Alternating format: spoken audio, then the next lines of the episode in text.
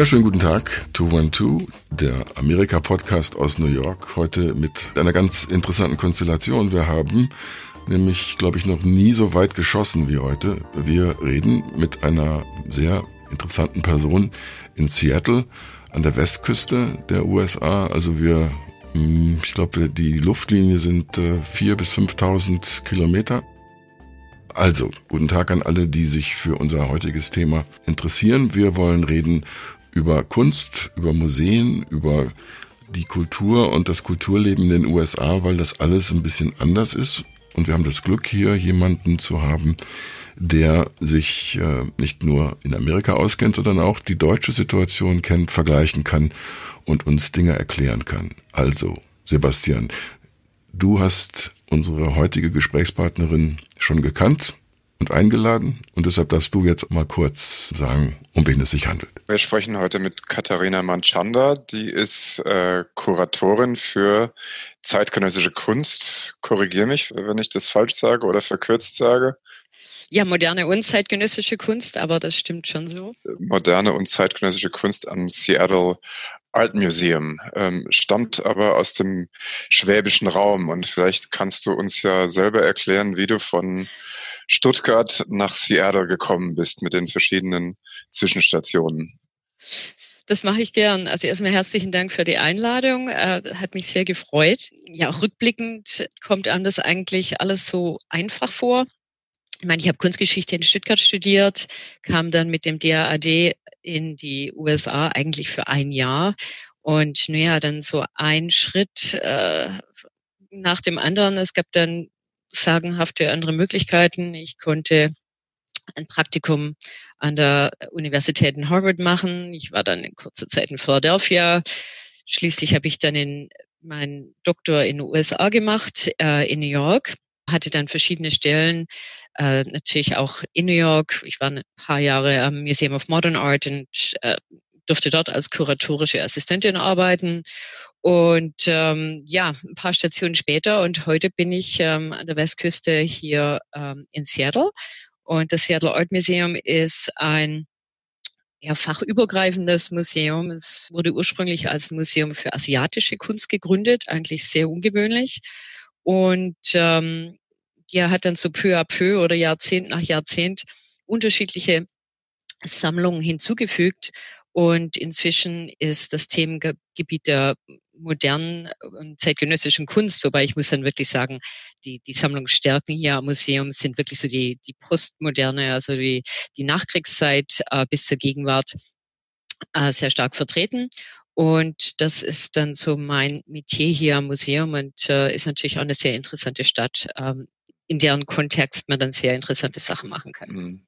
Das war jetzt ein sehr schneller Schnelldurchlauf. Vielleicht kannst du noch mal ganz kurz nachhaken, was äh, du bist, wie schon gesagt, Kuratorin für zeitgenössische und moderne Kunst. Aber was war von der Ausbildung her und auch von deiner vorherigen Erfahrung dein Spezialgebiet und dein spezielles Interessengebiet? Ich weiß, dass du am MoMA unter anderem bei der an der großen Gerhard Richter Ausstellung mitgearbeitet hast.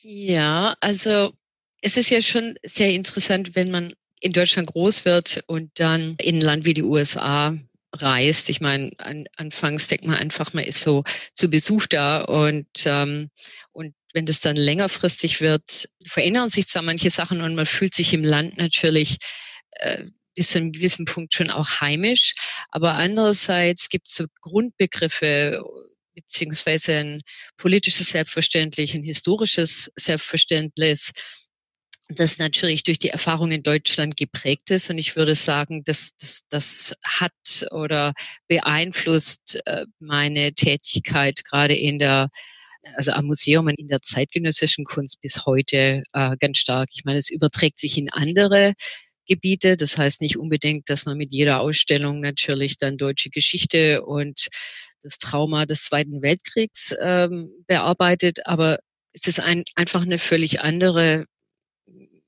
ja, Vorstellung von Geschichte, von Nuance, die also auch für meine Arbeit jetzt sehr, sehr wichtig ist.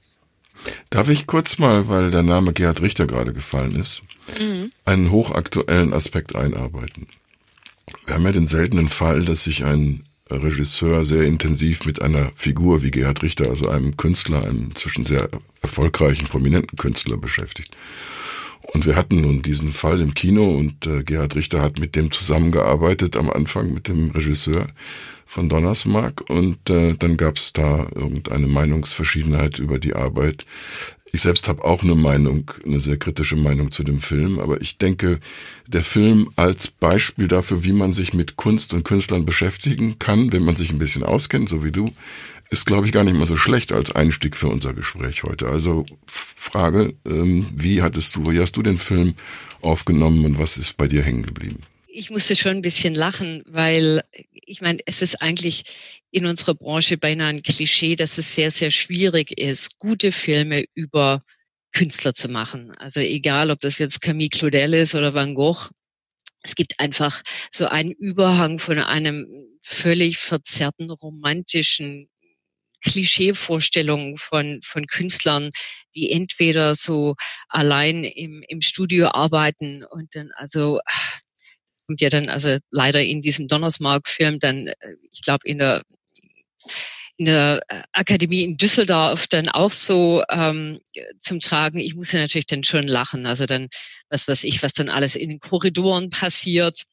Also ob das alles so tagtäglich so äh, sich so abspielen würde oder das Verhältnis mit Uecker.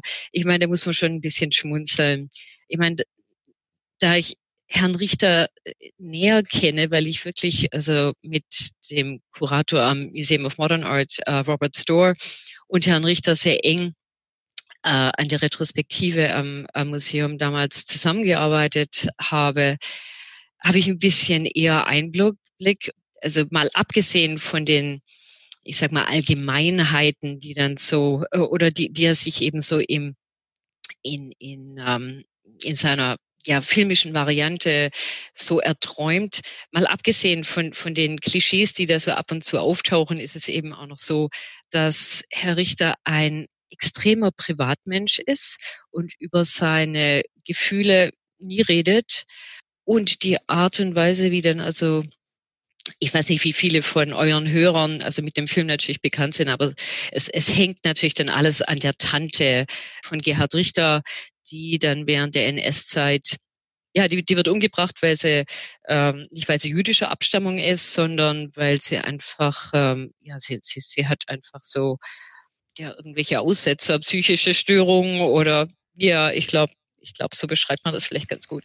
Aber ich meine, es ist eben alles sehr persönlich. Also das noch das Stichwort, das, was wir in Deutschland so ein bisschen historisch als unter Euthanasie eingeordnet haben. Das war ja. genau. Mhm.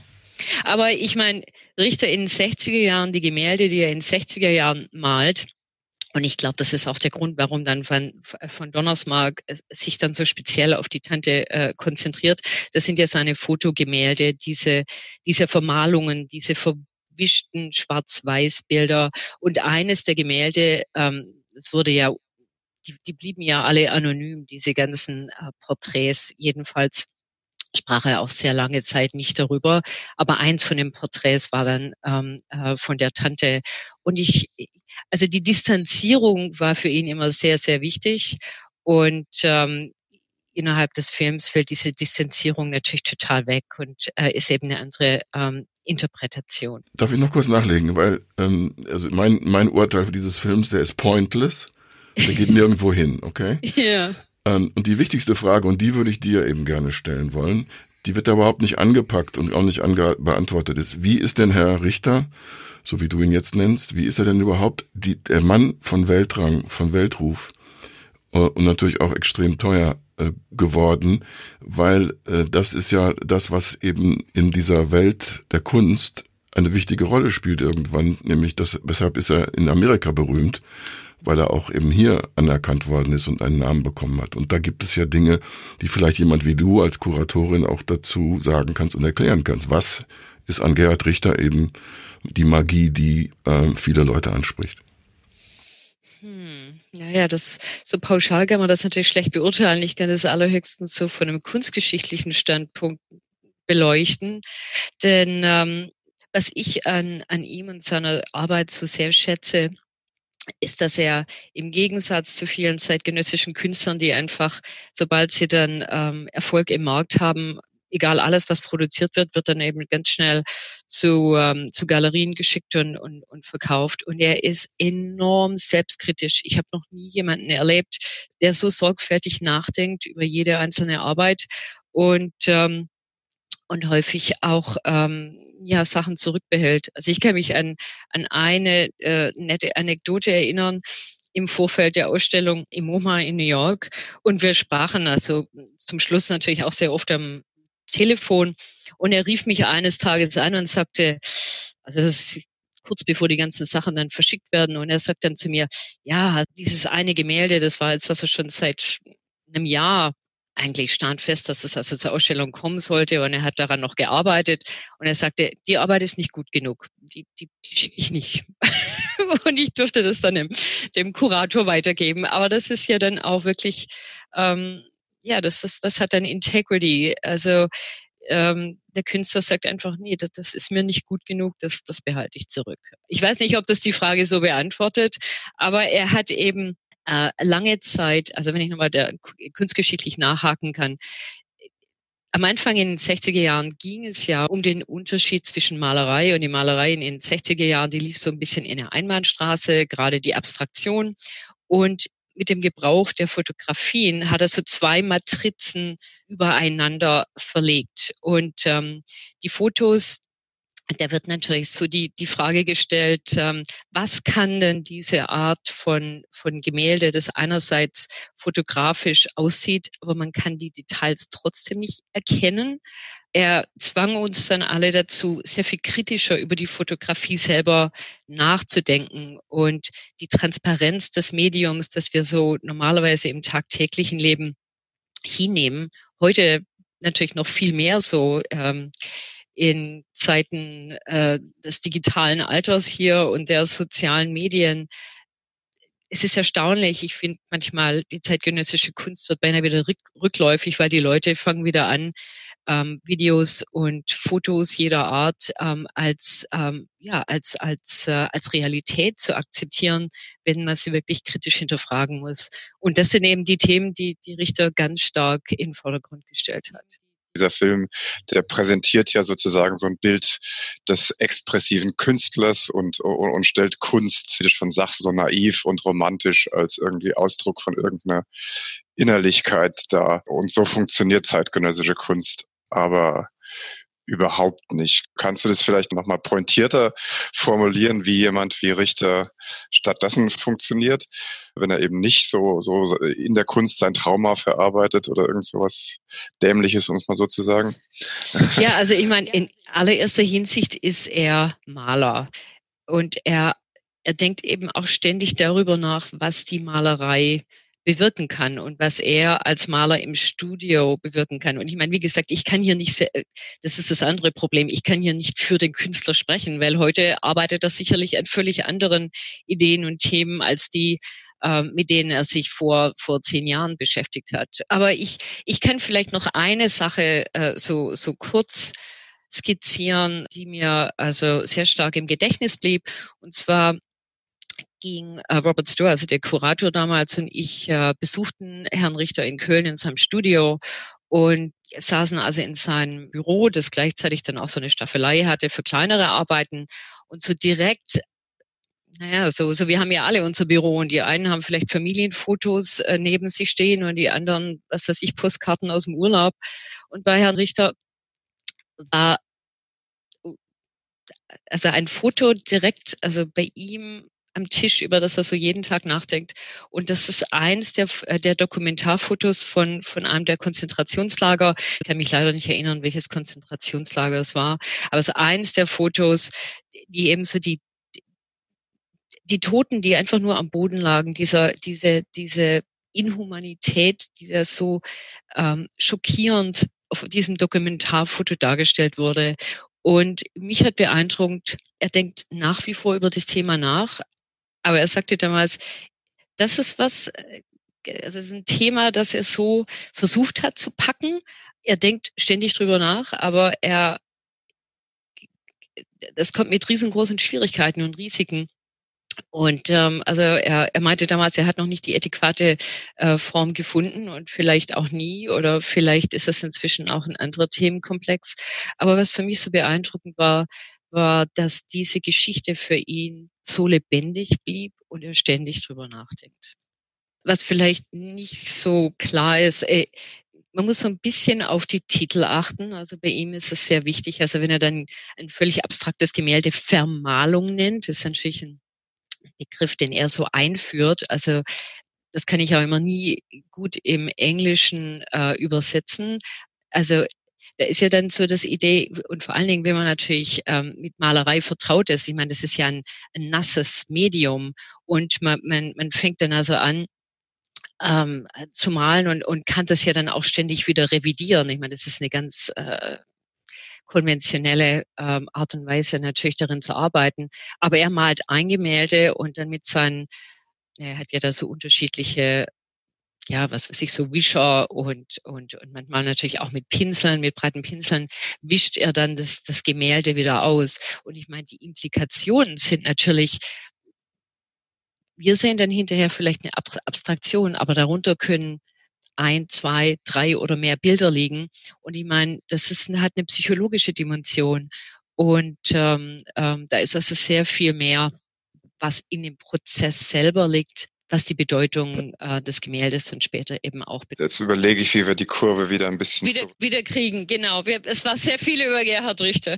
Ich habe gerade euer gegenwärtiges Programm in Seattle mir angeschaut und da ist ja eine Ausstellung über German Art dabei. Also vielleicht kannst du uns sagen, hast du da was damit zu tun gehabt und darüber äh, uns vielleicht ein bisschen was darüber erzählen, was das Seattle Museum so auszeichnet und das Programm, wie man das charakterisieren kann oder das Profil des Museums, wie man das charakterisieren kann. Ja, das ist ja ein bisschen kompliziert, weil wie gesagt, wir haben ja so viele unterschiedliche Abteilungen. Die asiatische Kunst hat so ihr, sogar ihr eigenes Gebäude. Also wir haben ja alles von den alten Meistern, ähm, das ist auch wird von unserer Chefkuratorin betreut bis zur Moderne und zeitgenössischen Kunst ist ja alles dabei. Aber was so das Programm innerhalb der zeitgenössischen Kunst angeht, was das Museum so vielleicht ein bisschen auszeichnet, ist, dass die Kuratoren ähm, also obwohl ich die, die Kuratorin für moderne und zeitgenössische Kunst äh, bin, bin ich natürlich mit der europäischen und amerikanischen äh, moderne und, und der zeitgenössischen Kunst sehr gut äh, vertraut. Und das ist dann eben auch so mein Metier. Aber ich habe eben auch ähm, Kollegen in der asiatischen Kunst, ähm, Kollegen in der äh, Kunst aus Afrika, die alle mit zeitgenössischen Künstlern zusammenarbeiten. Und ich würde sagen, wenn, wenn so eine Sache gibt, die das Museum auszeichnet, ist, dass die zeitgenössische Kunst eigentlich in allen Abteilungen ständig lebendig wird. Das, das wird natürlich inzwischen von ähm, ja, vielen verschiedenen Museen ähm, auch ähm, äh, gemacht. Aber ich würde sagen, gerade hier in Seattle ist es schon länger so und ähm, wird eigentlich ähm, auf sehr interessante Art und Weise verwirklicht. Nun äh, ist man ja in einem Museum mit verschiedenen grundsätzlichen Aufgaben betraut. Ein Kurator, eine Kuratorin wird der Öffentlichkeit meistens erst bewusst, wenn es äh, im Katalog, denn der Name im Katalog auftaucht oder in der Bewerbung einer Veranstaltung, dass klar wird, wer war denn da wohl beteiligt, um diese Ausstellung auf die Beine zu stellen. Aber es gibt eine ganz andere wichtige Aufgabe, gerade für Museen, die eben mehr sind als Kunsthallen, die äh, versuchen, einen edukativen äh, Ansatz zu pflegen, wie das in Amerika ja nun bei in einigen Städten seit etwa ja, 150 Jahren der Fall ist. Das heißt, die Aufgabe, die auch wahrscheinlich in das Fach Kuratorin äh, fällt, ist äh, Akquisition. Und wenn ja, äh, wie sollten wir angesichts zum Beispiel der Tatsache, dass Kunst aus Deutschland inzwischen in Amerika sehr akzeptiert ist und sehr gefeiert wird, in unterschiedlichen Ausprägungen, wie sollten wir die Aufgabe des Kuratoren in diesem Bereich am besten verstehen, in einem typischen amerikanischen Museum? Ja, vielleicht ein paar Sachen. Ich, ich muss hier schmunzeln. Heutzutage ist ja der Begriff äh, Kurator oder Kuratorin so von der Allgemeinheit ähm, und dem Jargon ähm, angenommen worden, dass es schon beinahe äh, lachhaft ist. Ich war im Herbst in London und ich glaube an der Paddington Station gab es dann also ein Café, das hieß dann The Curator. Und ähm, in Los Angeles habe ich mir sagen lassen, gibt es jetzt inzwischen eine Couture-Line, die heißt äh, auch äh, The Curator or, oder Curated. Ich denke mal, die meisten Leute, wenn sie, wenn sie so von dem Beruf hören, Kurator, meinen vielleicht, naja, Kuratoren, die suchen irgendwas aus, die, die, die sind dann so vielleicht ein bisschen die Experten und die stellen irgendwas so zusammen und es wird dann ähm, schön im Museum ausgestellt, ja, kuratiert, aber und mir fällt es vielleicht hier in in USA mehr auf. Ich weiß nicht, ob das in, in, in Deutschland auch so der Fall ist, aber hier werden wird inzwischen alles kuratiert. Neulich hörte ich von irgendwas, das war hand curated. Ich habe keine Ahnung, was das sein soll. Das geht so in eine Richtung. Und deine Frage, geht so in, in ein bisschen eine andere Richtung und ich bin wirklich sehr froh drum, denn das Repertoire von dem, was äh, Kuratoren hier in den USA, aber natürlich auch in Deutschland und anderswo machen, hat sehr viel mit der Sammlung zu tun und natürlich die ursprüngliche Bedeutung des Kurators ist, ist ein, ähm, ja, der, der sich um die Sammlung kümmert, also ein, äh, ein Caretaker sozusagen. Die Bedeutung ähm, wird heute eigentlich beinahe vergessen. Aber das, das Aufgabengebiet heißt dann natürlich sowohl für Ausstellungen als auch für mögliche Einkäufe äh, am Museum muss man natürlich ständig informiert sein. Ähm, das heißt natürlich sowohl die einschlägigen Sachen zu lesen online oder im Druck, sich sehr, sehr viele äh, Ausstellungen anzuschauen, auch ab und zu natürlich zu reisen, um sich wichtige Ausstellungen anzuschauen, wie vielleicht die Dokumente oder die Biennale in Venedig oder, oder manche andere. Und, ähm, und dann, ähm, also die, die, ist natürlich einen strategischen Plan und der wird für jedes Museum anders aussehen. Der basiert natürlich zum Teil auch darauf, was schon in der Sammlung ist und welche ähm, Arbeiten als Neueinkäufe dann sehr wichtige Bausteine für die Weiterentwicklung der Sammlung sind. Das kann ich mal so grob sagen. Aber der große Unterschied zwischen den USA und Deutschland, nehme ich jedenfalls mal so an, ist der, dass äh, die Museen in, in den USA hauptsächlich privat getragen werden. Also wir bekommen so gut wie keine öffentlichen Gelder, äh, also ganz, ganz wenig. Und äh, das heißt, dass die Museen hier natürlich ständig, wir, wir haben einen großen Vorstand, und der Vorstand in den USA ist natürlich äh, dafür zuständig, die ähm, die finanzielle Sicherheit des jeweiligen Museums ja, zu unterstützen, äh, auch aus eigener Tasche natürlich. Äh, als Kurator arbeitet man in den USA natürlich auch sehr eng mit äh, Privatsammlern zusammen, zum einen, also gerade hier in Seattle gibt's äh, fantastische äh, Sammler, die alle sehr unterschiedliche Sammlungen für sich selber äh, erstellen. Und durch die Steuerbegünstigung in den USA haben die Museen natürlich äh, große Vorteile, denn äh, es gibt eben Steuervergünstigungen, wenn ein Sammler, sag ich mal, Gemälde dem Museum äh, schenkt und das dann äh, bis zu einem gewissen Grad dann wieder äh, abschreiben kann. Ich glaube, Deutschland hat da sehr viel größere Probleme, denn es gibt äh, solche Regelungen in Deutschland nicht.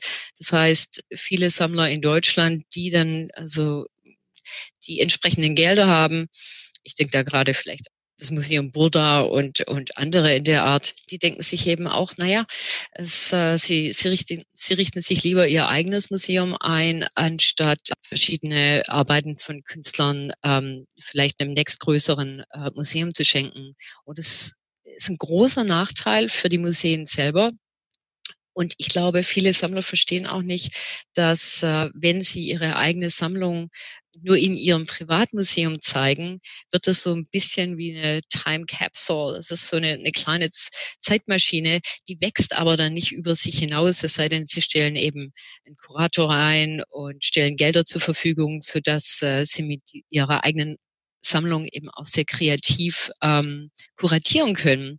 Während eben der Vorteil wenn Sammler wirklich großzügig sein können und ähm, eine ganze Sammlung oder Teile der Sammlung oder auch nur einzelne Arbeiten einem Museum überlassen können, ist der, dass die, äh, die Arbeiten dann Teil von einer viel größeren Unterhaltung werden können.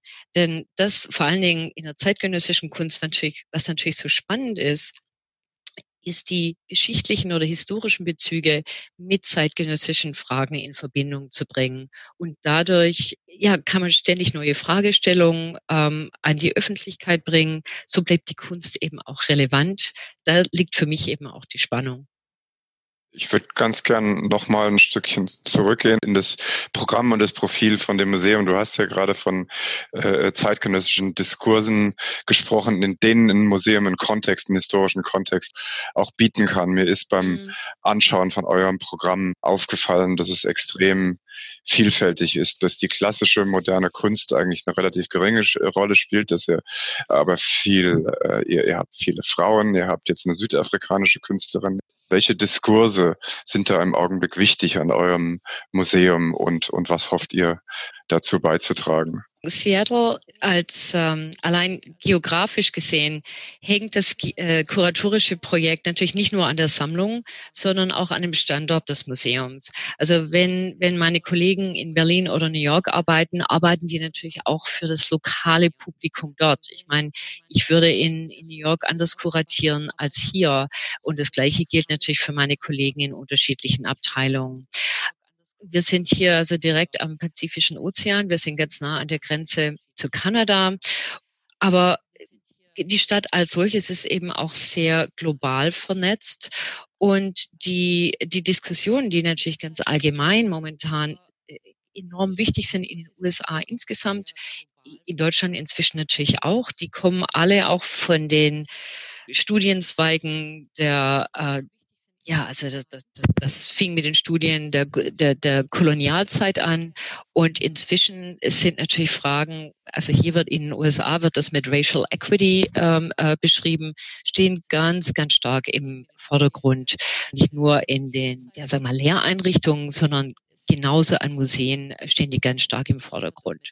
Und einerseits hat es natürlich dann Einfluss auf das Programm insgesamt. Also wie gesagt, äh, momentan äh, Sanele Moholi ist äh, ähm, äh, Künstler aus, äh, aus Südafrika mit sagenhaften Fotografien. Die, die, ist hier sehr, sehr kompliziert, denn äh, Sanele Moholi ich weiß gar nicht, wie man das im Deutschen richtig beschreibt, geht nicht mit ähm, er oder sie, sondern äh, wird mit, also sie Plural beschrieben. Kann mir jemand auf die Sprünge helfen, äh, wie, wie, wie man das also ähm, im Deutschen formuliert? Also Sanelle Moholi versteht sich als they, als non-binary, genau. Also das sind natürlich so die großen Begriffe heutzutage.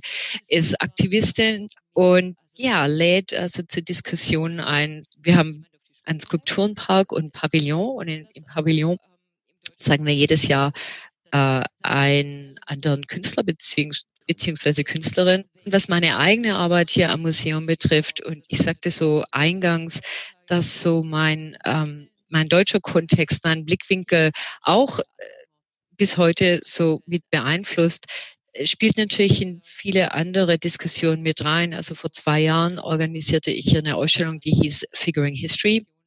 Die hat sich dann also auf drei Künstler bezogen, also drei Afroamerikaner unterschiedlicher Generationen. Und es ging darum, äh, wie diese drei Künstler, die also jeweils mit äh, Malerei arbeiten. Jeder einzelne von diesen Künstlern äh, gehört zu einer gewissen Generation, stellt unterschiedliche Fragen, ähm, stellt auch unterschiedliche Fragen, nicht nur so eine Befragung der Geschichte, der amerikanischen Geschichte in dem Fall und der Frage ähm, nach ähm, der Geschichte der Schwarzen in den USA, sondern auch äh, es sind unterschiedliche ähm, Moden und oder Modi und Fragestellungen möglich. Also einer ist natürlich vielleicht eher sehr viel ironischer. Äh, die mittlere Generation hat sehr viel mehr Gravitas und dann ähm, eine junge Generation, die völlig anders ähm, an solche Fragestellungen rantreten. Ich würde gern ähm, dich einladen, ein bisschen Name-Dropping zu machen. Äh, Beispiel aus der Welt der amerikanischen klassischen Musik. Es gibt den Begriff der Big Five. Das sind die fünf großen Symphonieorchester, die hier viel Beachtung haben. Muss ich nicht aufzählen, müssen Leute eventuell googeln. Ich gehe davon aus, dass es im Museumsbereich auch so eine Art von Wettbewerb gibt zwischen den äh, sehr großen und sehr erfolgreichen etablierten Museen innerhalb von Amerika, da meine ich mit Name-Dropping, äh, vielleicht kannst du die mal nennen, die da für dich in Frage kommen und wie dieser Wettbewerb so ein bisschen ausgeht. Und gleichzeitig würde ich doch gerne einladen, vielleicht bei der Frage private Sammlungen. Gibt es da auch so etwas wie die bedeutendsten großen Sammlungen zeitgenössischer Kunst in den USA, wo du auch dauernd hinschaust und sagst, da entsteht was, da kommt was zustande, da muss ich mich. Das ist eigentlich eine sehr spannende Frage und zwar, ich meine, so die, die, die größten und bedeutendsten Museen mit, mit Sammlung zeitgenössischer äh, Kunst in den USA sind natürlich einerseits äh, sehr große Konzentration in New York, das Museum of Modern Art, das Whitney Museum of American Art, ähm, ja, verschiedene andere äh, dort in der Stadt. LACMA, also das Los Angeles County Museum, ähm, ist eine sehr wichtige Institution in Chicago, das MCA Chicago. Aber und die und diese Museen zeichnen sich eben gerade dadurch aus, dass sie ähm, äh, sehr sehr wichtige Sammlungen haben, ähm, die natürlich über Jahrzehnte gewachsen sind. Manche wie das MoMA jetzt schon beinahe über 100 Jahre. Und gleichzeitig sind sie natürlich sehr gut äh, finanziell ähm, also unterstützt die, die, die Ausstellungsprogramme, ist eben alles so vom Feinsten, ist ja, ist ja klar. Ähm, von Museen in der Größe. Aber interessanterweise ist es so, dass viele der spannendsten Sachen für mich, die in der Kunst passieren, häufig an kleineren Museen äh, stattfinden, jedenfalls hier in den USA. Und zwar hängt es damit zusammen, dass ähm, häufig, also sind es die, ja, also sagen wir mal, das Walker Art Center oder ähm, das ICA in Philadelphia sind häufig die Universitätsmuseen, die in der Lage sind, größere Risiken eingehen zu können, weil die großen Museen sind eben sehr, sehr stark von ihren Einnahmen, ähm, von den Besucherzahlen abhängig. Das heißt, also die fahren so wie Öltanker, die fahren in eine Richtung. Nicht unbedingt, aber ich meine, das ist eben immer so die Frage, okay, äh, vielleicht ist dann ähm, die Andy Warhol-Ausstellung, die, die äh, Whitney jetzt im, im letzten Jahr, da kam bestimmt jede Menge Leute. Ich meine, das ist so garantierter Publikumserfolg. Währenddem die Sachen gerade in der zeitgenössischen Kunst, also Künstler und Namen, die noch nicht bekannt sind, Künstler, die enorm wichtige Ideen haben, die zum Teil keinerlei Galerierepräsentation haben. Sachen, die, die, die, die man unheimlich gern zeigen möchte. Das ist aber schwer, die, also mittleres oder größeres Museum davon überzeugen, einem Künstler, der nicht getestet ist, von dem man, also was heißt getestet, ein Künstler oder eine Künstlerin, die noch keinen äh, Namen haben, von dem die Leute keine visuelle Vorstellung haben oder was noch viel komplizierter ist, wenn Künstler ähm, mit Materialien arbeiten oder mit Darstellungsweisen, die eben nicht so gut aufs Internet ähm, und auf die, die, auf die sozialen Medien übertragbar sind. Also keine Yayoi Kusama oder ähm, ja, großbunt, ähm, eindrucksvoll das sind so die großen Herausforderungen. Und ich finde, da haben dann wiederum großteils also die Museen oder die Kunsthallen in Deutschland einen riesengroßen Vorteil.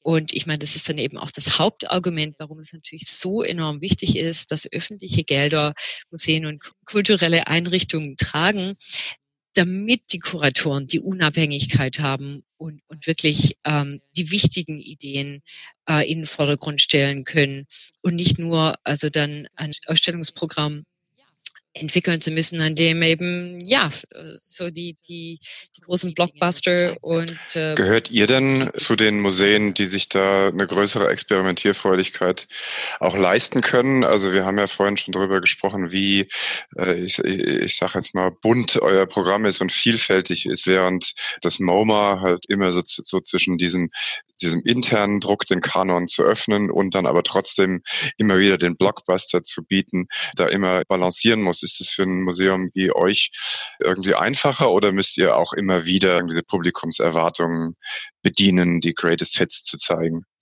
Aber wir müssen natürlich auch über solche Sachen nachdenken.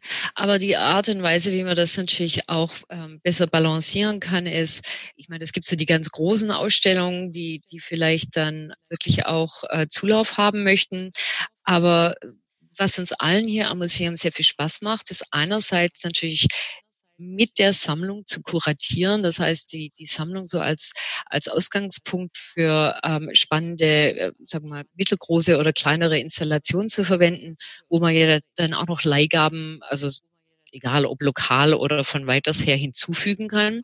Das ist dann eben auch eine Möglichkeit, um dann im Schatten der ganz großen Ausstellung wichtige Themengebiete zu erschließen und auf die Art und Weise, gerade also für das Publikum, das, das hier in der Stadt ähm, wohnt und lebt, ganz neue Themen zu erschließen und ähm, ja, einen neuen Dialog herzustellen. Ich will ein kleines bisschen das Thema wechseln. Es gab jetzt gerade in New York, nachdem Hans Hollein ähm, als äh, Direktor vom Metropolitan Museum benannt worden ist, die Diskussion, dass da schon wieder ein europäischer weißer Mann an den Kopf eines wichtigen Museums berufen worden ist. Du bist jetzt als Frau in der verantwortlichen Position an einem, an einem wichtigen amerikanischen Museum. War es für dich besonders schwer, dahin zu kommen? Ist es als Frau in dem Kunstbetrieb tatsächlich noch spürbar schwieriger? Ich kann das von meiner Warte her nicht so sagen. Ich muss aber wirklich sagen, das Seattle Art Museum ist wirklich die große Ausnahme. Also jetzt am kommenden Montag fängt die dritte ähm, Direktorin tritt, tritt hier ihre Stelle an. Also wir hatten Mimi Gates, wir hatten Kim Warshak, die die letzten sieben Jahre als Direktorin ähm, das Museum geleitet hat. Und jetzt kommt äh, Amada Cruz, wie gesagt, ähm, als neue Direktorin ans Haus. Und momentan ist, ist es auch so, dass äh, der gesamte Kuratoren Stab sind alles, äh, sind alles Frauen. Aber wir sind da wirklich eine große Ausnahme. Ich, ich weiß das. Allerdings muss man eben auch dazu sagen, dass gerade in den USA, ich glaube, es sind über 90 Prozent der Studenten und Studentinnen sind heutzutage gerade in Kunstgeschichte sind Frauen und ähm, das schlägt sich ganz klar dann natürlich auch auf die Stellen nieder. Also es gibt sehr viele Frauen in Führungspositionen.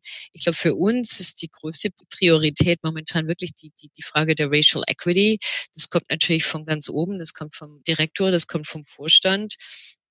Und so wird eigentlich äh, auf allen Ebenen wird momentan also ganz stark gearbeitet, dass sich wirklich der Berufsstand ähm, sich verändert. Das fängt beim Vorstand an. Also und natürlich der Vorstand stellt den Direktor oder die Direktorin ein.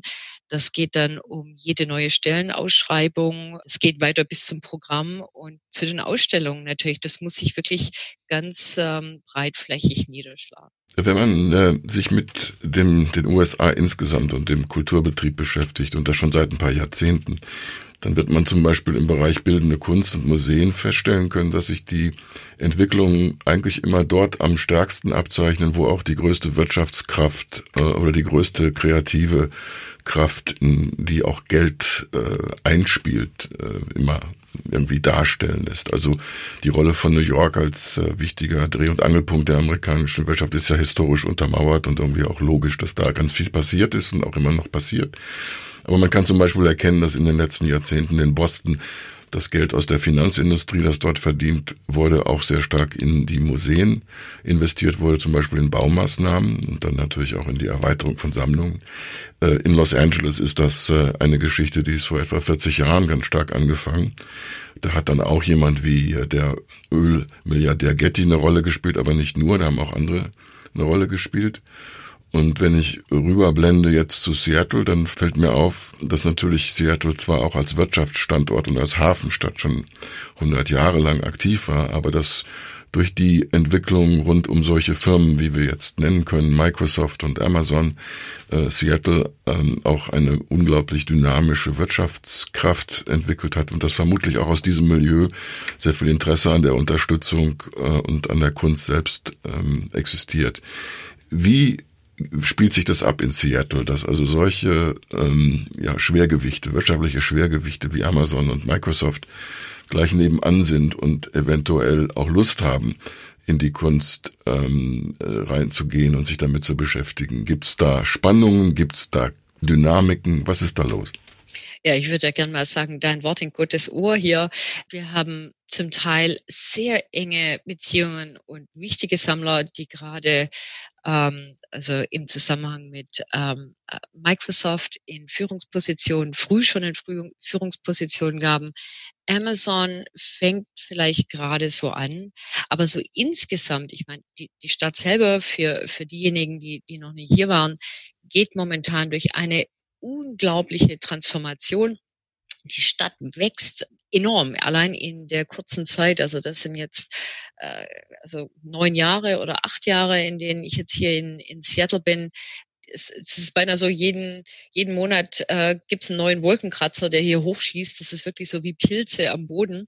Denn ähm, also gerade Amazon stellt ja enorm, enorm viele neue Leute an. Und ich meine, nachdem die, die Sache mit dem neuen Hauptsitz in New York dann wohl nicht so geklappt hat, gibt's jetzt hier in, äh, in Seattle, aber auf der anderen Seite vom See, also in Bellevue, dann einen neuen Hauptsitz.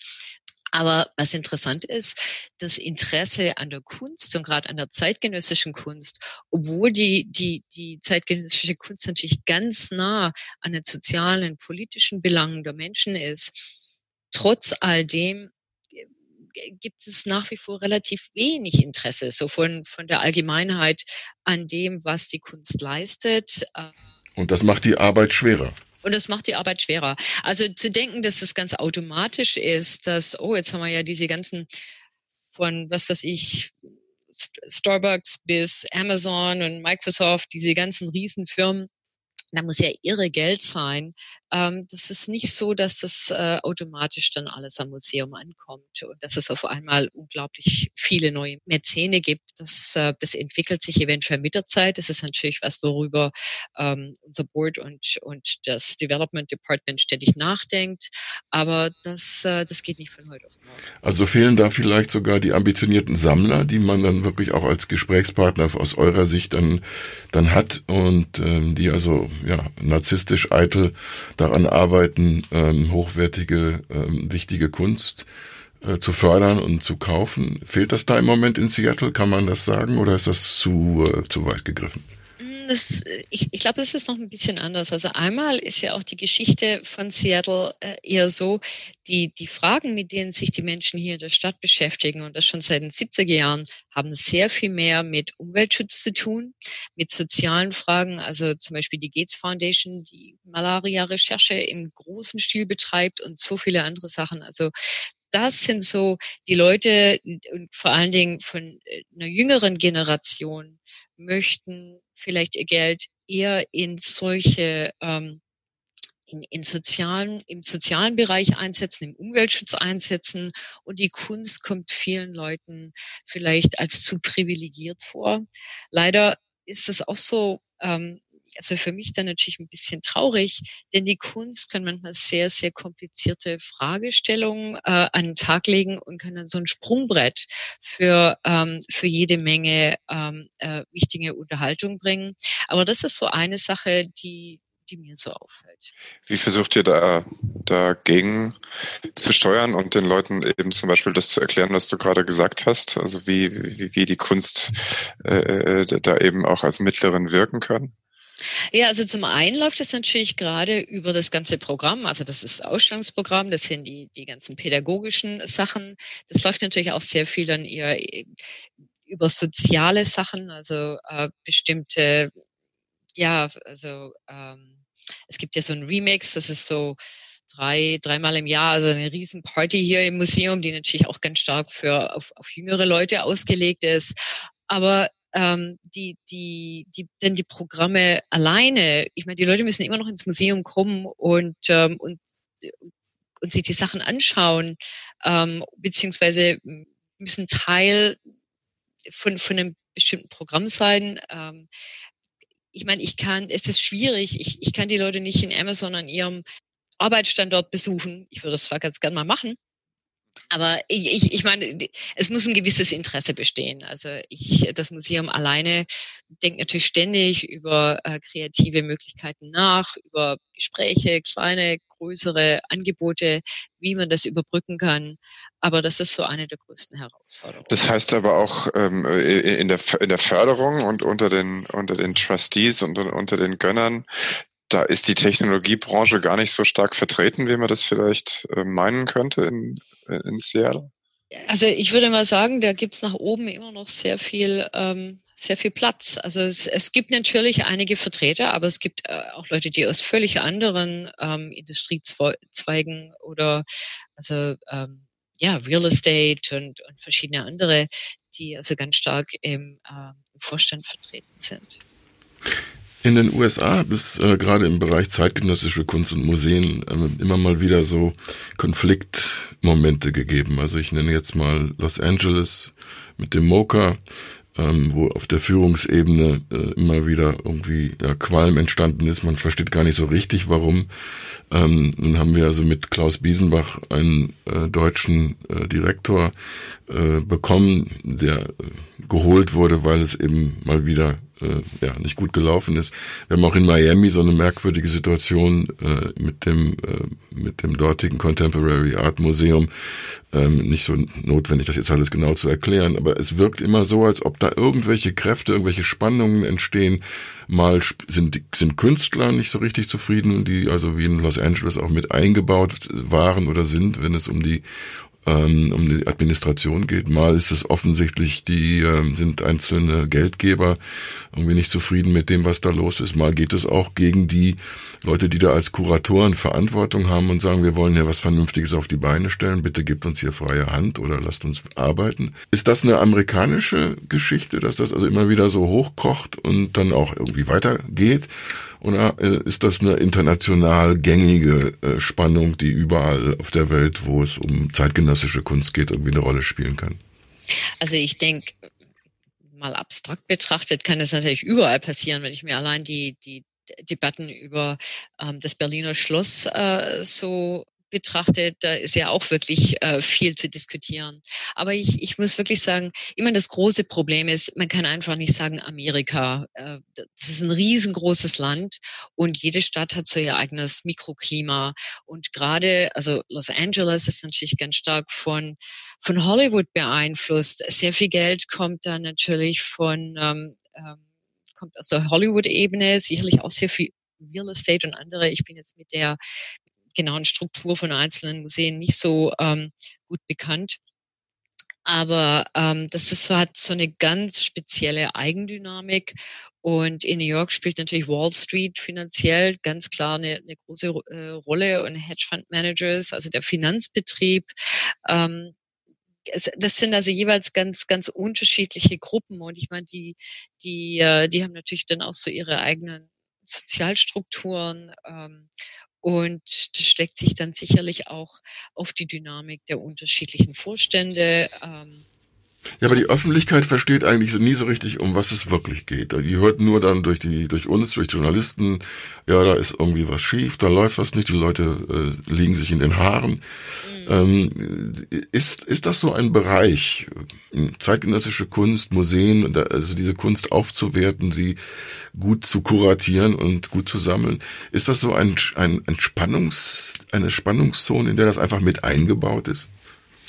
Äh, ja, ich meine, ich würde sagen, dass, dass äh, die, die größten Spannungen entstehen eher ähm, oder entspringen von, von dem Kontrast zwischen den Auktionshäusern und den ganz großen Galerien, die natürlich auch sehr eng mit, mit jeder Menge, also ganz, ganz großen und wichtigen äh, Sammlern zusammenarbeiten.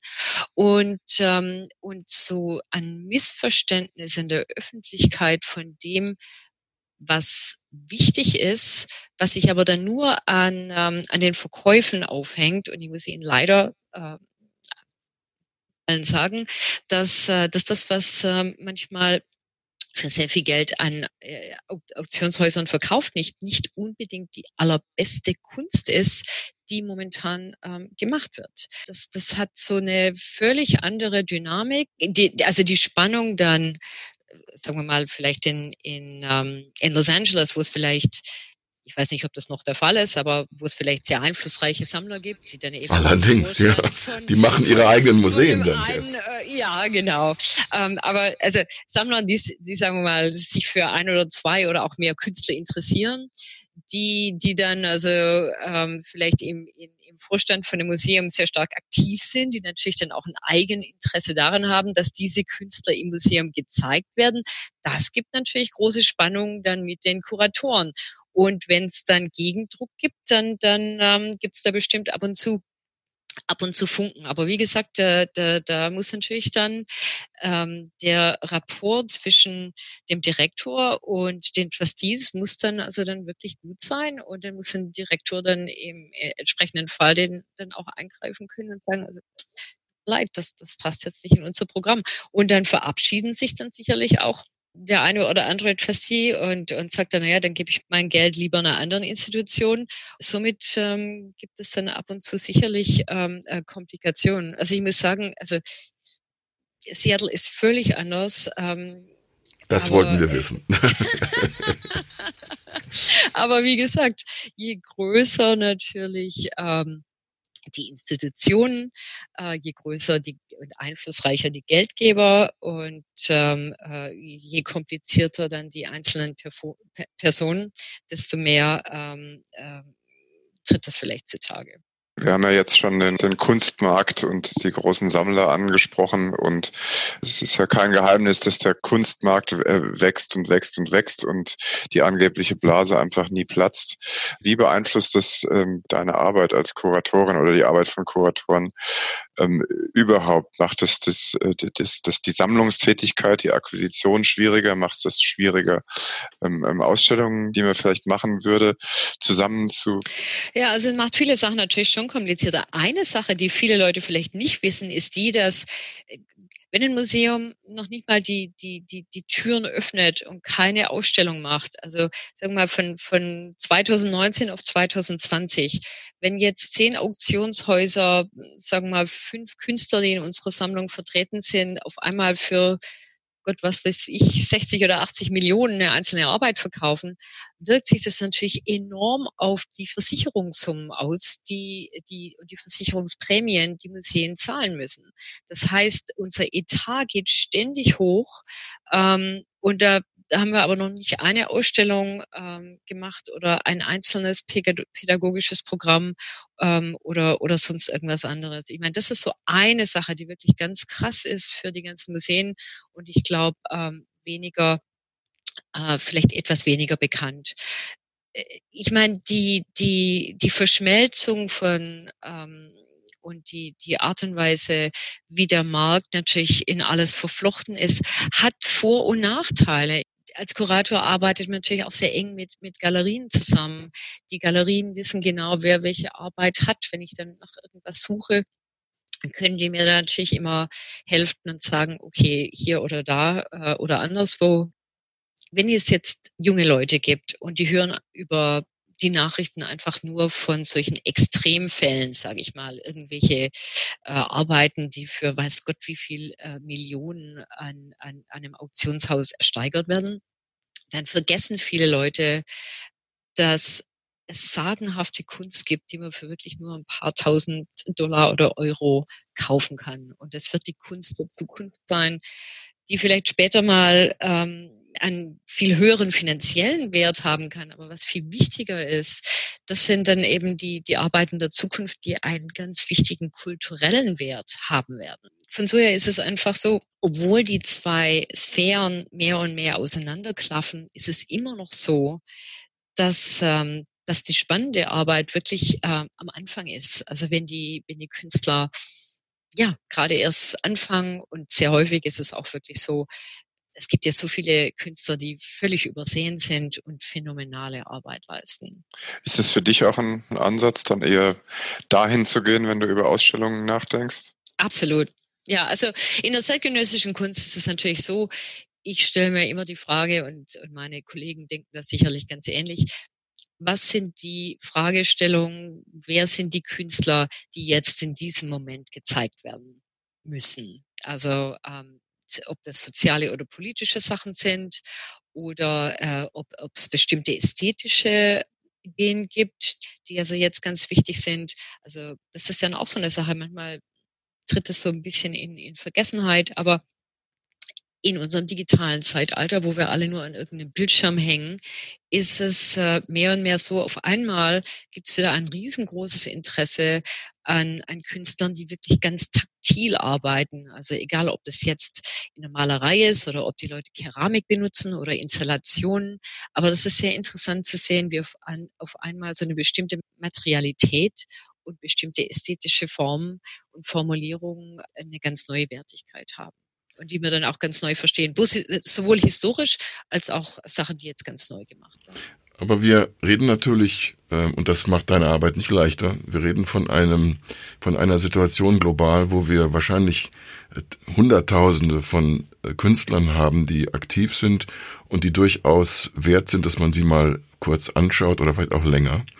Äh, und dann in der Funktion, die ja ein Kurator auch irgendwie innehat, äh, als Katalysator eines äh, Verständ Verständlichmachens, als Katalysator von Verdichtungen, von Pointierungen eine Rolle spielt. Nun gibt es in diesem ganzen, dieser Struktursituation, ein Teil haben wir ja schon erwähnt, also der Kunstmarkt und dann die Auktionshäuser sind ein Teil der ganzen, des Puzzles. Galerien hast du mal irgendwann so ganz an der, am Rand erwähnt mir selber ist mal vor vielen Jahren was ganz Interessantes über den Weg gelaufen in der Beschäftigung mit dem amerikanischen ähm, Markt.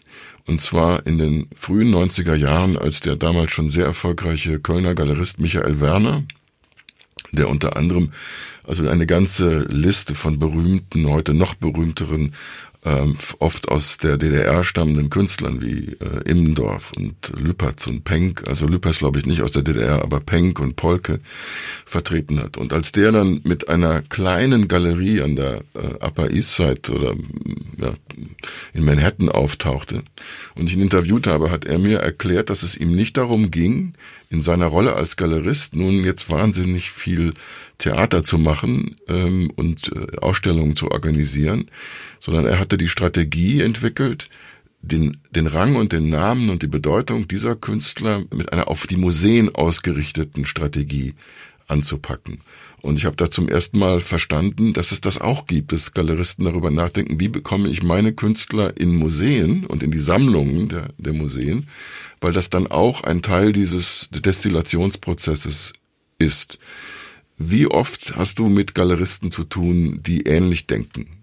Ich habe ständig mit, mit, mit, mit Galeristen zu tun, die genau so denken. Und ich meine, das ist der Vorteil. Galeristen möchten ihre Künstler und die Arbeiten der Künstler ähm, natürlich viel lieber an Museen verkaufen als an Privatsammler. Wobei ich dazu sagen muss, dass ähm, es gibt ja ganz, ganz unterschiedliche Sammler. Sie verkaufen natürlich auch sehr, sehr gern an Privatsammler, die ähm, einen sehr engen Bezug zu einem, zu einem Museum haben, von dem sie wissen, dass vielleicht Teil der Sammlung schon ein Museum versprochen sind. Denn ähm, eine Sache, wo die Galerien inzwischen riesengroße Probleme haben, ist, wenn die Kunst zum Spekulationsobjekt wird, und das ist wirklich das Phänomen, das wirklich so seit den 90 Jahren, also so ständig am, am, am Wachsen ist, wenn die Leute, ähm, was weiß ich, Künstler X einkaufen und, ähm, und was weiß ich, 20.000 für, für eine Arbeit zahlen und in ein oder zwei Jahren die gleiche Arbeit für 200.000 wieder weiterverkaufen möchten äh, im Auktionsmarkt, ist es für die Galerien ein riesengroßes Problem.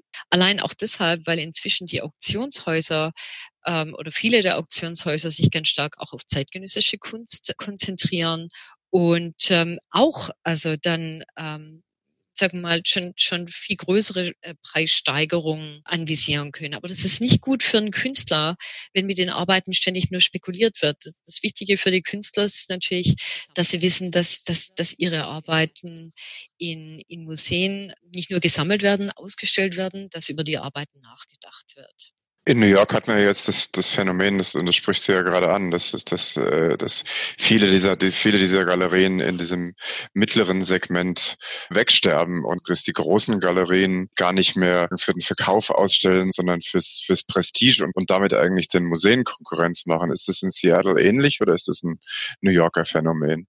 Das ist eher ein New Yorker Phänomen. Ich meine, die Galerieszene hier in Seattle ist äh, ähm, sehr bescheiden. Äh, einfach oder leider aufgrund dessen, ähm, dass die, die wichtigen Sammler, die reisen alle, die gehen zu den großen Galerien oder zu den Auktionshäusern und kaufen eben dort ähm, direkt ein. Das ist so ein bisschen anders. Aber ich, ich muss auch sagen, das sind alle mitbeteiligt. Da, da tragen auch die Künstler mit Schuld daran. Denn es gibt fantastische, ganz kleine Galerien, die, die Künstler und ihre Karrieren, sagen wir mal, am Anfang betreuen, aber die haben eben nicht das Netzwerk oder es dauert eben eine große Zeit, bis die dann so ein Kontaktnetzwerk äh, entwickeln, wo sie ähm, also natürlich jede Ausstellung verkaufen. Viele Künstler möchten heute genau schon im Vorfeld wissen, von wem ihre Ausstellung besprochen wird, was die Galerie alles für sie machen kann. Und was dann eben sehr häufig passiert ist, so eine kleine Ausstellung wird dann für einen Künstler zum Sprungbrett zu einer mittelgroßen Galerie zu gehen. Und das größere Problem ist dann, die, diese mittleren Galerien, die du gerade ansprichst, die sehr viel Geld und Zeit in Künstler ähm, investieren. Innerhalb von ein paar Jahren, wenn dann auf einmal Gagosian oder äh, was weiß ich, Pace oder irgendwelche von den ganz großen Galerien anklopfen, ähm, ist es natürlich sehr attraktiv für einen Künstler dann zu sagen, Mensch, ich kann ja zu einer ganz großen Galerie gehen, die können meine Arbeiten noch viel besser unterbringen und da, da habe ich das Potenzial, noch sehr viel, sehr viel mehr Geld zu verdienen. Also da sind alle mit dran beteiligt. Und dann gibt es so ein paar Ausnahmen, Künstler, die ich sehr schätze, die dann bei äh, Galerien bleiben, mit denen sie seit, sag mal, 10 oder 20 Jahren zusammenarbeiten. Und ich muss wirklich sagen, das ist so eine Integrität, die, ähm, die, die kann ich wirklich sehr schätzen. Wie viel deiner Arbeit besteht darin, Studio-Visits zu machen und durch Galerien zu gehen? Mache ich ständig natürlich. Äh, die Frage ist natürlich immer ähm, mit dem, was so ähm, ja, tagtäglich am, am, ähm, am Museum passiert, wie viel Zeit man sich nehmen kann. Aber jedes Mal, wenn ich reise, mache ich Atelierbesuche, baue ich das ein, egal in welcher Stadt ich bin und natürlich auch lokal. Äh, also hier vor Ort möchte ich wissen, woran die Künstler arbeiten und ich nehme jeden Monat Zeit, um, um ähm, äh, also Atelierbesuche zu machen. Ich würde gerne nochmal auf einen Aspekt zurückkommen, den wir nicht so gut gestreift haben und möglicherweise lässt sich das auch gar nicht so einfach bündeln. Aber ich erinnere mich an eine Zeit, äh, wo das Gefühl in Europa entstand, in Amerika selbst wird sehr stark und sehr relevante Kunst gemacht. Es braucht allerdings Transmo Transmissionsriemen, um auch, äh, also in Amerika selber und dann auch in Europa, das wirklich gut rüberzubringen. Und da haben halt so Leute wie Leo Castelli zum Beispiel in New York zu einer bestimmten Zeit und äh, Frau Solomon und andere haben also sehr viel dafür getan, dass diese äh, ortsansässige Kunst ähm, ja rausgekommen ist. Es hat dann später, weil sich vieles weiterentwickelt hat, äh, immer wieder neue äh, Formate gegeben, also zum Beispiel wie die Graffiti-Kunst ähm, entstanden ist und dann aber zum Beispiel nicht in den USA wirklich als Erfolg gefeiert wurde, sondern eben die Propheten mussten alle irgendwie in, äh, in andere Länder ziehen.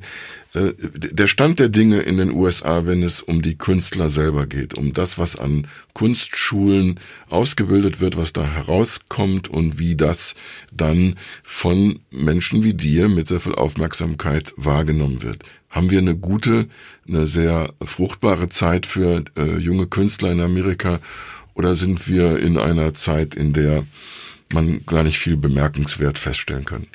Nein, ich muss wirklich sagen, Momentan ist eine sehr spannende Zeit für zeitgenössische Kunst hier in den USA.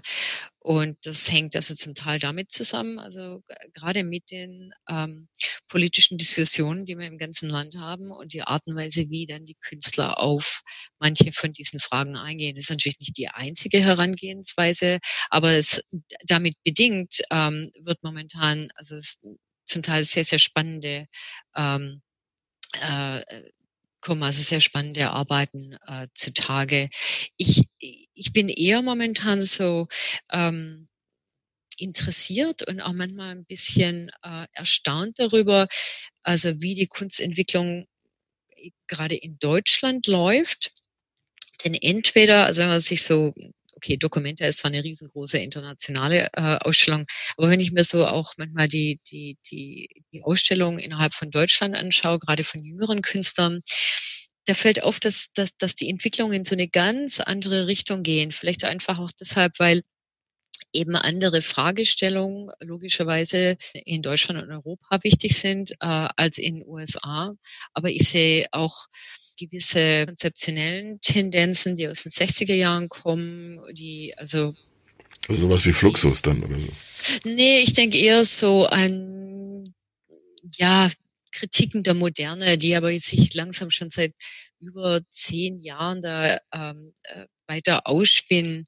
Und da frage ich mich manchmal auch, ich bin, ich meine, das sind äh, sagenhaft ausgebildete äh, junge Künstler und Künstlerinnen, aber ich frage mich manchmal auch, wie zukunftsträchtig manche von den Sachen sind, die die einem manchmal schon wie Fußnoten, äh, der Fußnoten äh, vorkommen. Aber ich meine, die Kunst geht ständig in Wellen rauf und runter und das kann im nächsten Jahr schon wieder ganz anders aussehen. Also ich bin immer gespannt. USA im Moment siehst du wirklich als sehr kraftvolle, äh, energische, energetische äh, das Milieu hier. Ja, und ich meine, es ist, wie gesagt, äh, das ist ja nicht nur New York, ich sehe auch hier vor Ort sehr interessante äh, Sachen, ähm, die, die ich natürlich dann auch ab und zu im Museum vor, äh, vorstelle und äh, in anderen Landeszahlen. Ich finde auch, dass äh, gerade in Lateinamerika unheimlich wichtige äh, künstlerische Arbeiten entstehen und das ist ähm, eine, eine, ja, eine Region, die mich auch ganz besonders interessiert daran anschließend, siehst du viel Kunst und vielleicht kannst du auch konkrete Beispiele nennen, die sich wirklich in einer interessanten Art und Weise mit der Trump-Ära beschäftigen? Naja, vielleicht nicht so direkt. Ich meine, das Problem oder die Frage ist eben immer, ich meine, Kunst muss Kunst sein, es will nicht didaktisch sein, obwohl es gibt natürlich jede Menge junge Künstler, die so äh, an der Schnittstelle von Aktivismus, politischen Aktivismus und Kunst arbeiten wollen. Ist nicht immer erfolgreich, äh, äh, leider. Ich meine, das, das ähm, gereicht natürlich oft zu wichtigen Diskussionen, gerade äh, in der Presse und gibt Visibilität aber es ist nicht unbedingt die beste Kunst, die auf die Art und Weise entsteht. So, und jetzt habe ich deine Frage schon halb vergessen. Sag nochmal. Ja, einfach, äh, ob du äh, uns da interessante Künstler oder interessante Kunst nennen kannst, die wir unbedingt beachten sollten. Ja, das ist natürlich immer unmöglich, wenn man einen Kur Kurator fragt, äh, gib mir doch einfach mal ein paar, paar Künstler, die ich mir anschauen soll. Denn da, da ist dann immer so die Frage, wo anfangen und wo aufhören.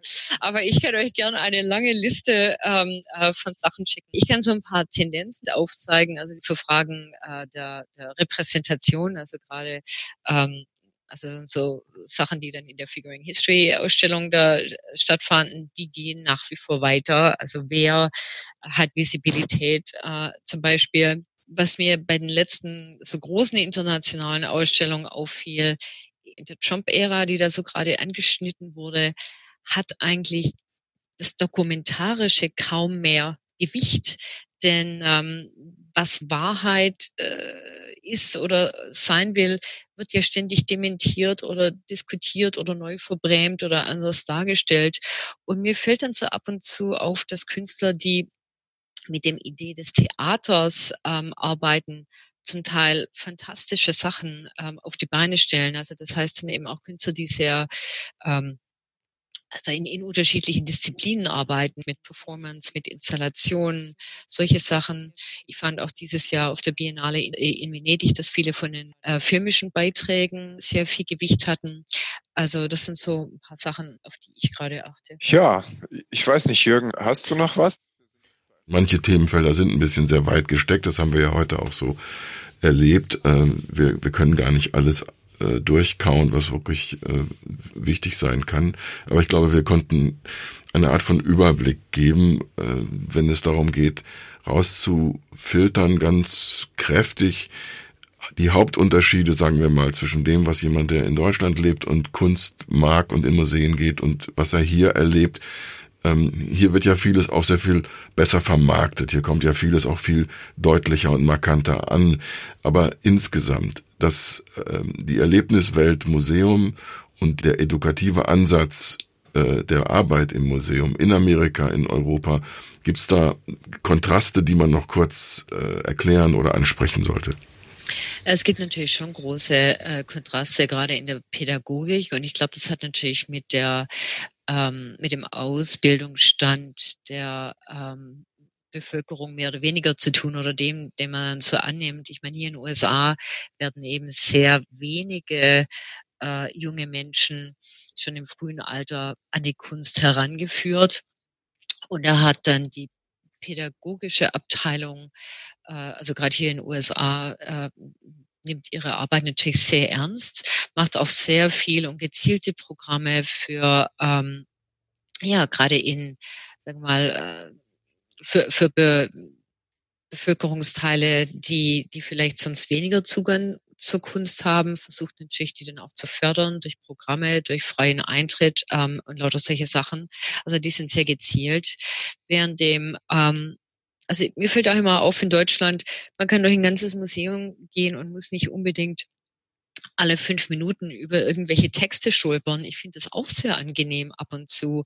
Aber das wäre in den USA eher ungewöhnlich. Vielleicht an einem Privatmuseum, aber ein, in öffentlichen Museen steht dann doch eher im Vordergrund, dass, ähm, dass man nicht ähm, einfach annehmen kann, dass alle so mit in großen Zügen mit der Geschichte der Kunstentwicklung ähm, bekannt sind. Und deswegen ist eben der Anspruch da, äh, das auf unterschiedliche Art und Weise lebendig werden zu lassen und den Leuten äh, mehr ähm, Zutritt und, und Ideen zu geben.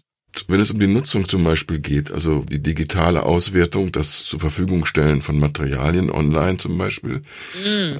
ähm, würde ich mal tippen, aber bitte korrigier mich. Kurz vor Schluss macht er nochmal so ein Fass auf. Nee, das macht sie jetzt mit zwei Sätzen. Pass auf. Das kann sie. Ähm, in Deutschland würde ich mal denken, ist man eher noch ein bisschen auf der Bremse und möchte gar nicht so viel rauslassen. Und in Amerika betrachtet man das eher als eine wichtige Teilaufgabe der eigenen Arbeit. Korrekt?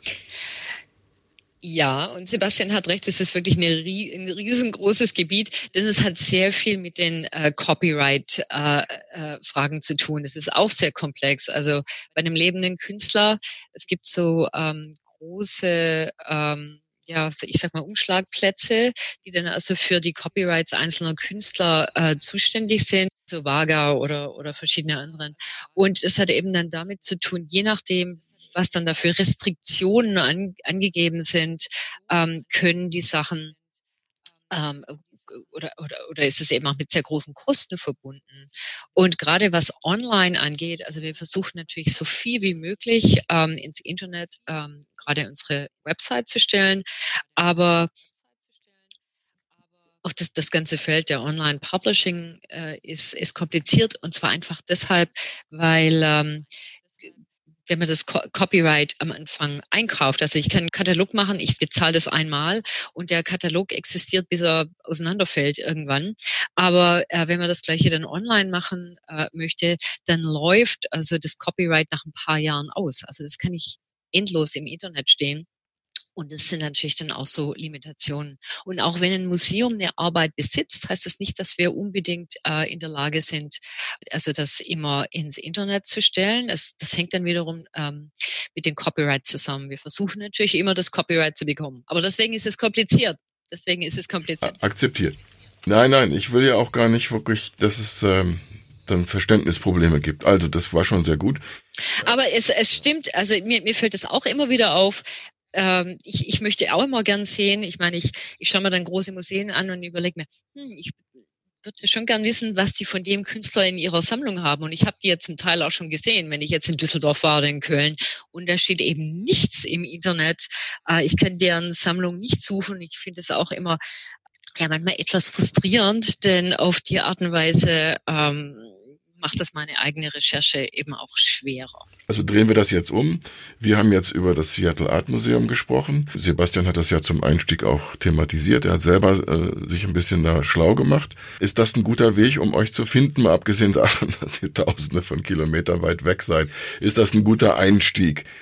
um euch und eure Arbeit und besonders deine Arbeit in irgendeiner Weise mal zu erfassen und ein Gefühl dafür zu bekommen. Also auf alle Fälle ein guter, guter Ansatz, aber ich, ich möchte natürlich alle einladen hierher nach Seattle, denn die Kunst muss man immer, ja, die, die muss man persönlich sehen und das Internet ist einfach immer nur so eine kleine Krücke, denn die Arbeiten kann man einfach nur im Raum verstehen und vor allen Dingen das, was wirklich echte kuratorische Arbeit ausmacht, hängt eben auch damit zusammen, wie die Sachen dann äh, präsentiert sind. Aber um einen Einblick zu bekommen von dem, was programmmäßig am Museum läuft und welche Ausstellungen ähm, ja, in der Vergangenheit oder jetzt gerade oder in Zukunft stattfinden, ist das Internet natürlich ein guter Anfangspunkt.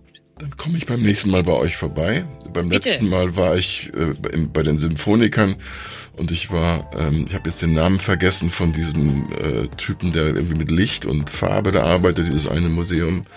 Hilf mir bitte, ähm, das in der Nähe von der Nadel, das Museum. Ach, ähm, äh, Del Chihuli mit, mit Glas? Ja, ja, ja genau. Mhm. Gut, also dann, ihr seid dran. aber aber das, das will ich sehr hoffen. Hoffentlich bald, würde mich freuen. ja. Also danke, mir hat Spaß gemacht. Ich hoffe, dass es ähm, ähm, ja, also bitte, bitte noch ein bisschen schneiden aus auswerten. Vor allen Dingen die Sache mit Gerhard Richter wurde dann doch sehr, sehr lange. Also ihr könnt das bitte gerne kürzen. Okay, jetzt hast du ersten Mal nicht Herr Richter gesagt. Ah ja, Gerhard Richter. Ja, es ist schon sehr interessant, denn er besteht, er besteht darauf. Herr Richter. Das war, das war sehr kompliziert, denn denn Robert Stowe, der Kurator, der ja nur mit ihm Englisch gesprochen hat, das war dann immer Gerhard. Aber wenn ich ihn ansprach, war das immer Herr Richter und, und er hat, er hat da immer, er besteht das sehr drauf. Er ist das sehr korrekt. Okay. Katharina, wir bestehen, wir duzen uns. wir duzen wir uns, sind, danke. Wir sind casual, ne? Das finde ich ja. nett. Sebastian, dein, dein Abschied, was, was sagst du zum Ende, Sebastian? Ja, vielen, vielen Dank und schön, dich auf diese Weise mal wieder ausführlich zu hören. Gleichfalls. Und dann sage ich vielleicht demnächst in, ähm, in, in, New York oder, oder anderswo und hoffentlich auch hier in Seattle. Ich komme ähm, also mindestens zweimal im Jahr nach New York. Ich melde mich. Tschüss.